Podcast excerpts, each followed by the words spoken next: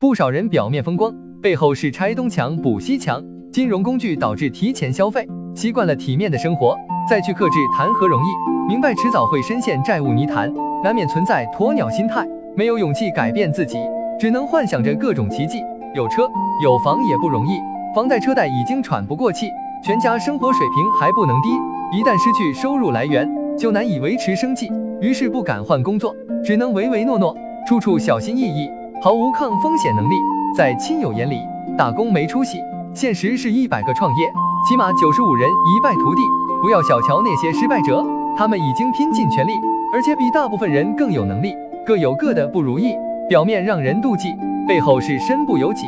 有梦想可以，前提是有足够的认知，过好当下生活，不用在意别人好不好过。在负债群体心里，各种欠款逾期，无力偿还，每天面对催款，羡慕你的平凡。